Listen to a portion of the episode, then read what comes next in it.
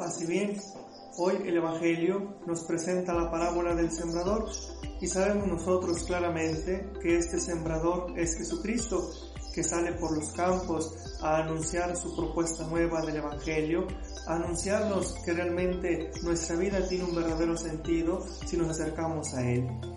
Y esta semilla que cae por el camino, esta semilla que cae en tierra tanto pedregosa, espinosa como tierra firme, no es otra cosa más que el propio Evangelio.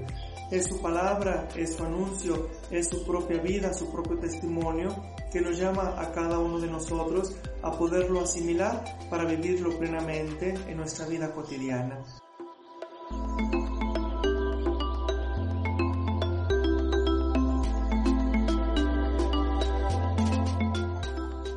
Entonces, hermanos, nos damos cuenta que el problema para que esta semilla de fruto no depende ni del sembrador ni tampoco la semilla, porque la semilla es de una excelente calidad. ¿De qué depende pues de que dé fruto? Depende de la tierra en que cae. Porque si cae en lugares pedregosos, en lugares espinosos, no logra dar fruto como se esperaba. En cambio, si cae en, tierra firme, entonces da en abundancia el fruto que se esperaba. ¿Y qué es esta tierra? ¿Y qué es esto que la hace producir? No es otra cosa más que cada uno de nosotros.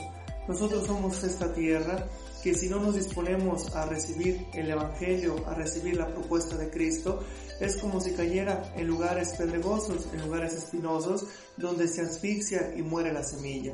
El Señor hoy nos invita a que nuestro corazón lo dispongamos como una tierra firme, una tierra bella, donde se llegue a germinar realmente su Evangelio con nuestro testimonio de vida.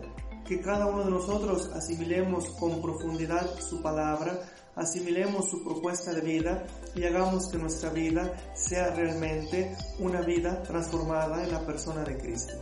Paz y bien.